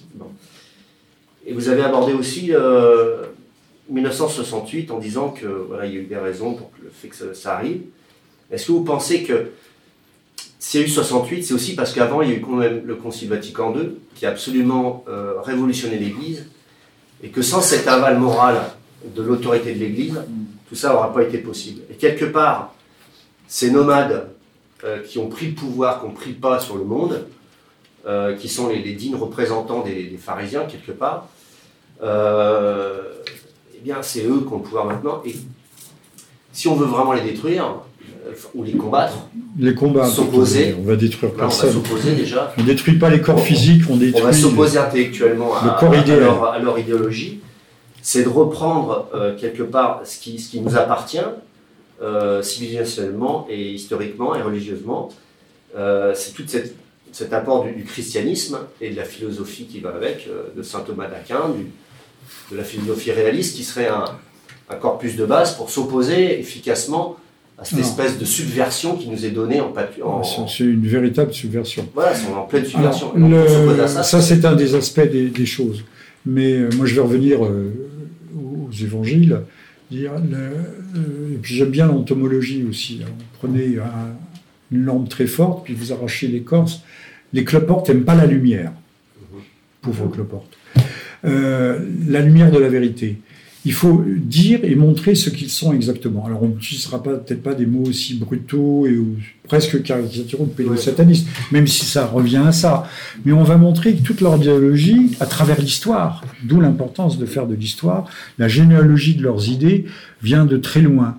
Et par exemple, euh, que certains, certains sont des gens qui appliquent une, mystique religieuse. Ça, ça serait, vous, ferez venir euh, Joseph Indy qui vous fera un cours là-dessus, si vous le souhaitez. Cette mystique religieuse euh, consistant à dire, euh, il faut descendre dans l'abîme, dans l'abîme du péché, et au fond de cet abîme du péché, nous trouverons la rédemption. Ça s'appelle la rédemption par le péché. de ce point de vue-là, je vais peut-être vous surprendre, mais j'ai considéré que M. Strauss-Kahn, qui adore sodomiser les prostituées. Il passait son temps à ça. Hein. De prostituée en prostituée, enfin tout le monde, lui. Comme M. Berger. Euh, le, M. Strauss-Kahn était en fait, avait un comportement religieux. Vous voyez ce que je veux dire? Vous voyez ce que je veux dire? Mais c'est une mystique. La rédemption par le mal, la destruction, la destruction de la loi. On les appelle des anoméens. Alpha privatif, nomos la loi, anoméens ceux qui vont à l'encontre de la loi, qui inversent la loi. Et, cette, ce délire mental, il l'impose à toute la société. Parce qu'ils euh, pensent qu'ils vont procéder à ce qu'ils appellent tikkun, la restauration. Il faut détruire, mais on va pas entrer dans un cours, euh, voilà. On va détruire les kélipotes, les kélipotes qui enferment. Les kélipotes, c'est vous et moi. Hein c'est la, ville semence de bétail. En détruisant les kélipodes qui enferment la lumière divine, on pourra rassembler les éléments de lumière divine et, faire venir la, lumière radieuse euh, d'un monde euh, reconstitué, un monde de paix. Mais on passe par le mal hein, pour ça. derrière, il y a une pensée religieuse, c'est ce que je vous dis depuis tout à l'heure. Justement, en analysant bien ce que c'est cette pensée religieuse, et alors de dire on va restaurer nos, mais eux leur pensée est extrêmement puissante parce qu'elle s'appuie, elle s'appuie, elle s'appuie, bah, elle s'appuie sur les instincts les, plus primitifs, les plus reptiliens de l'homme. Euh, la soif de jouissance, la prédation, euh, l'égoïsme, l'individualisme sont des ressorts extrêmement puissants. Alors je dis pas, euh, moi je suis conduit par le principe d'espérance, qui peut pas, pardon, oubliez ce que je viens de vous dire là sur sur la rédemption par le mal. Mais c'est la, religion de M. Payon qui était ministre de l'Éducation nationale. cette laïcité, Pardon? Cet esprit républicain, cette laïcité, cette euh, religion de, substitution, hein, comme Youssef Indy le dit, hein, je crois. C'est pas de substitution comme religion qu'ils veulent imposer. Mais la Remarquez, ils n'y arrivent pas vraiment. Pour la substituer au catholicisme. Ah ben ils l'ont déjà substitué en grande partie. Euh, que reste-t-il du, catholicisme? Euh, Moi j'entendais des, des, gentils musulmans, pas méchants, qui me disaient la France est un pays d'origine catholique. Alors je dis pourquoi d'origine? Sommes un pays catholique tout court. Pourquoi d'origine On dit, ben non, on met des origines partout, comme ça. Euh, non, là, j'entre dans la, profondeur, j'entre dans les racines du mal en vous disant ça, ce que je ne devrais pas faire. Mais euh, si on ne comprend pas quelle est la source du mal, euh, le mal, il faut véritablement le nommer. C'est comme ça, en tant que médecin, que vous allez pouvoir le soigner. Si vous ne comprenez pas cette pathologie mentale, appelons ça une pathologie. Euh, pathologie comme une pathologie, une, morbidité. Morbidité, ça veut dire maladie, une maladie physique. Mais là, une pathologie mentale, bah, il faut comprendre euh, comment cette pathologie fonctionne. Et je reviens aux évangiles, je pense que la lumière de la vérité, il faut éclairer violemment euh, ces gens et dire qui ils sont. Mais euh, vous remarquerez, mais enfin, je sais pas, mais aussi les, Français sont très atteints. Me disait, mais Strauss-Kahn, on dit du mal de lui. Euh, c'est un grand travailleur, comme si c'était un. C'est rien du tout, mais c'est un grand travailleur. Les gens sont fascinés. Ils sont fascinés par ça. C'est un grand travailleur. simplement, il, avait eu l'intelligence de se coller l'étiquette socialiste. oui, sur ce que vous avez dit, je pense que c'est effectivement essentiel, surtout, mais dans l'aspect euh, de, la, de la famille notamment. Enfin, c'est comment on va éduquer les enfants. Eux, eux, ils ont un programme, voilà, un, logiciel, ils ont, ils ont tout, qui vont, tout ce qu'il faut pour mettre dans la tête de, de, nos enfants. Bon, ben, nous, effectivement, la philosophie réaliste, le, le, le, le oui, mais nos enfants, ils vont à l'école publique, c'est un problème. Non, pas forcément. C'est ça le problème. Euh, en, Suède, en, Suède, on donne des, dès l'âge de 3 ans, on donne des, des, petites, euh, des petites peluches en forme sexuelle dès l'âge de 3 ans. Ah mais ça, ça, pour moi, ça rejoint effectivement. Euh, comment voulez-vous lutter contre ça ah, Vous n'avez pas de spirituel. C'est ça, ouais, non, il faut, il faut pas mettre ses enfants dans les écoles euh, ou euh, dans les écoles du, diable. Et, maintenant, le différentiel est tel, l'écart est tel. Je ne dis pas qu'on ne va pas l'emporter, parce qu'il ne va pas y avoir un retour du bon sens. Il y a peut-être un accident extérieur. Hein, c'est un incident, un accident extérieur qui va tout d'un coup. C'est vrai qu'en principe, ça devrait ça peut pas aller à l'infini ce genre de truc. Parce qu'on peut on tire sur l'élastique sur l'élastique à un moment donné et on revient. La nature à un moment donné se rappelle euh, se rappelle à l'ordre des hommes quand même la nature. Et encore une fois juste une chose parce que quand parce que vous n'avez pas bien enfin il me semble que vous n'avez pas vraiment répondu à, une partie de ma question. Sur Désolé. 1968 est-ce que vous pensez que 1968 aurait été possible alors, euh, pour répondre à votre question, euh, oui, mai 68 aurait été possible, mais c'était déjà mai 68 avant mai 68. Mmh. Cet aggiornamento de, de l'Église mmh. catholique euh, a été catastrophique, mais parce que le verre était dans le fruit. Bah oui, c'est la, Mais euh, si vous regardez bien, il y a un dénommé Philippe Prévost qui a écrit déjà cet aggiornamento, cette mondanisation de l'Église avait eu lieu dans les années 1860. 70 et quelques. Il y avait déjà eu Vatican avant Vatican. Vous trouvez ça chez Bernanos et euh, chez euh, Philippe Prévost. Le, mouvement du sillon, tout, tout le long, par exemple. mais, euh, mais, sur ce que vous dites. La mise en place politique, enfin, de, la, de cette idéologie moderniste et, libérale est arrivée à point avec Concile Vatican II. Mais bien en amont, ça a déjà commencé. Hein. Mais il y, a un. Bien en amont, bien sûr. Un Américain qui a écrit un. Vatican II est un aboutissement.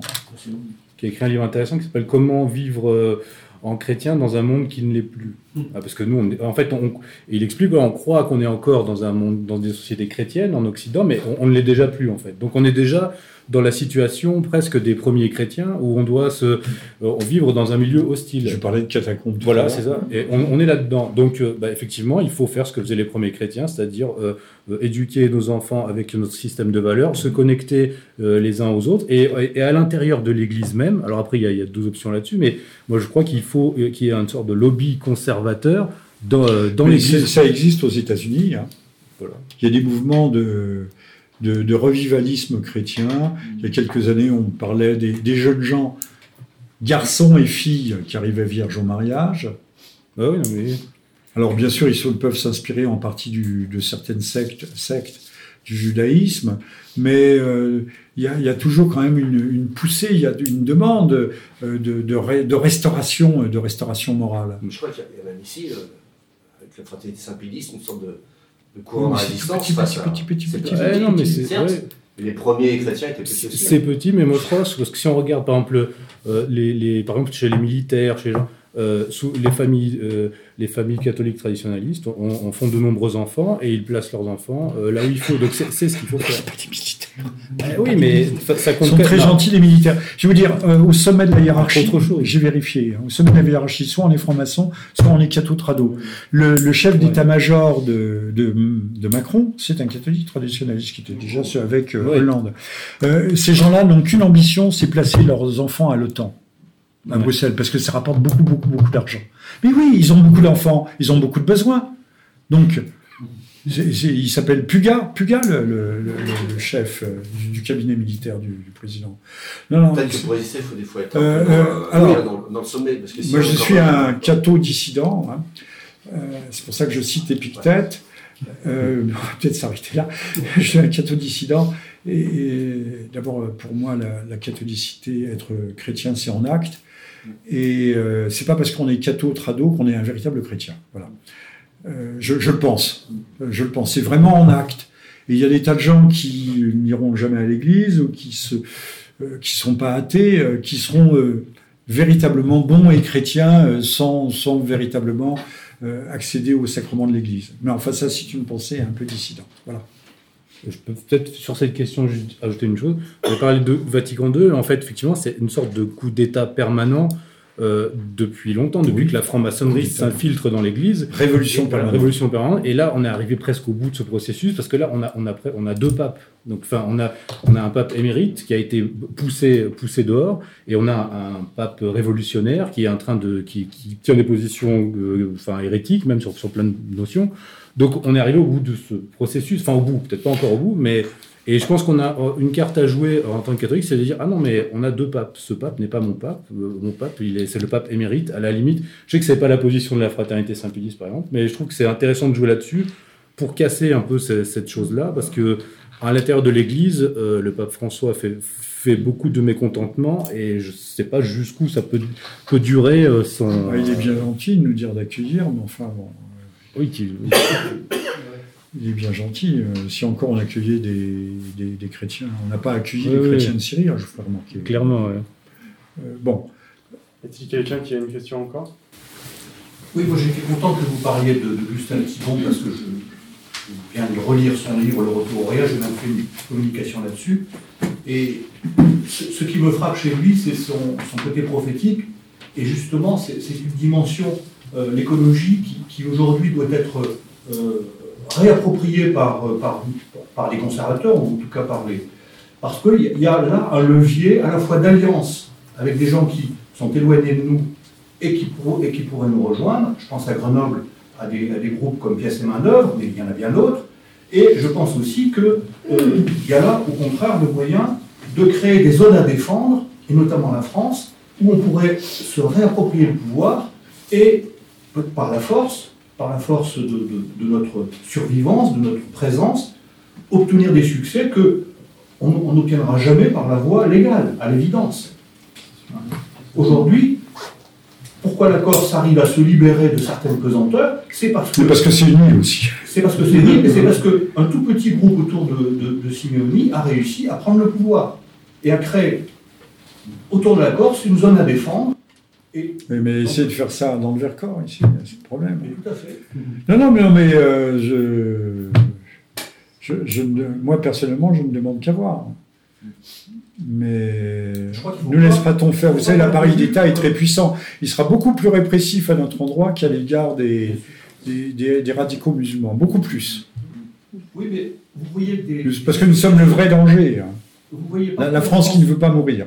Oui, mais vous voyez partout en France des associations de maintien de l'agriculture paysanne, qui sont des gens qui viennent souvent de gauche, pas toujours, mais souvent, et qui sont très proches de nous. Et il faut arriver à avoir des alliés, à se faire des alliés également dans ce milieu-là. Et c'est tout à fait possible. Ce sont des gens qui reviennent au réel, ce sont des gens qui reviennent à des, à des relations simples et, qui s'affranchissent des technologies, qui ne croient pas dans... Non, non, mais... Euh, voilà, donc... Euh, oui, non, non, mais euh, tout, tout, espoir n'est pas tout à fait perdu, mais nous sommes quand même vraiment très bas. Je ne veux pas être pessimiste. Je suis un pessimiste réaliste, voilà, si vous voulez. Mais euh, nous sommes très, très, très, très, très bas. Maintenant, moi, personnellement, j'attends un accident de l'histoire extérieur. Je ne sais pas s'il y aura un électrochoc. Euh, on a été sauvés, au fond. la guerre de 14 nous a à la fois perdus et sauvés en même temps. Ça a permis de rebondir, la guerre de 40 également on, a rebondi pendant quelques, pendant quelques décennies, mais on descend les marches, de, on descend de plus en plus profondément. C'est ça la, grande angoisse. Peut-être sur ce que vous avez dit, sur, euh, moi j'ai une expérience sur ça, sur le, vraiment l'agriculture de proximité, ces, milieux-là. Euh, le problème, c'est que les, gens sont de bonne volonté, mais il y a toujours, mais on le constate souvent, ça dans il y a, des, sortes de commissaires politiques qui interviennent toujours quand, vous quand vous allez nouer des, relations avec des avec des, associations, des gens qui qui font du travail dans ce sens-là, et que vous commencez à amener un regard plus conservateur ou un petit peu plus plus réaliste en leur disant ah oui finalement euh, euh, vous vivez au pays, vous êtes vous cultivez, donc vous êtes êtes un peu, d'une certaine manière, euh, assez identitaire, en fait. Là, tout de suite, il y a des, des, des, des, des- commissaires politiques Oui, oui, la euh, qui, vont, qui vont venir et qui vont, les, eux, les aiguillonner et dire attention, euh, eux, là, qui sont en train de monter leur AMAP, leur truc, euh, ils sont pas comme nous. euh, il y a- toute la rhétorique. Voilà, culpabilisatrice, faut- dire vous êtes fermé au Et monde, par exemple, si vous êtes rétrograde. Voilà. Et vous regardez près de le, le- ce qui a défrayé la chronique là près de Nice, la, la vallée de la Roya, où il y a euh, tout, tout ce collectif pro-migrants là, avec un, un- un trafiquant de migrants local. euh, Plusieurs. euh, voilà, j'ai oublié le nom. Cyril, euh. Oui, oui, quand on disait à la télévision, un paysan. Voilà, un paysan. C'était un doux euh, paysan avec ses chèvres et ses moutons. Et, et en fait, bon, c'est quelqu'un qui, qui arrondit ses fins de mois en faisant passer les, les- les- les pauvres, pauvres migrants qui sont bloqués à la frontière. Et, donc, euh, cette, tout un, réseau, on va dire, d'associations, d'AMAP, de gens comme ça qui, effectivement, euh, vivent sur place et, en fait, euh, sont politisés et empêchent en- empêchent de, développer le même genre d'initiative, mais dans une optique réellement localiste et, et antimondialiste. Ce sont des gens qui- donc c'est le problème, il est là en fait. Quoi. Et, et- et on a vu le relais que des gens comme ça qui ne sont pas appréciés, même des gens locaux, ils vont avoir un relais médiatique gigantesque. euh, le problème, il est là. Le, le- le mot de la fin, pardonnez-moi Oui, si oui, oui. en vous remerciant toutes et tous pour le micro et pour l'émission. Euh, il faut se restructurer, il ne faut pas seulement s'indigner, il ne faut pas dire c'est pas bien, replions-nous sur la famille, il faut comprendre quels sont les mécanismes d'oppression, de coercition, de subversion de, l'ennemi. Et c'est pourquoi je suis prêt à vous dédicacer mes livres.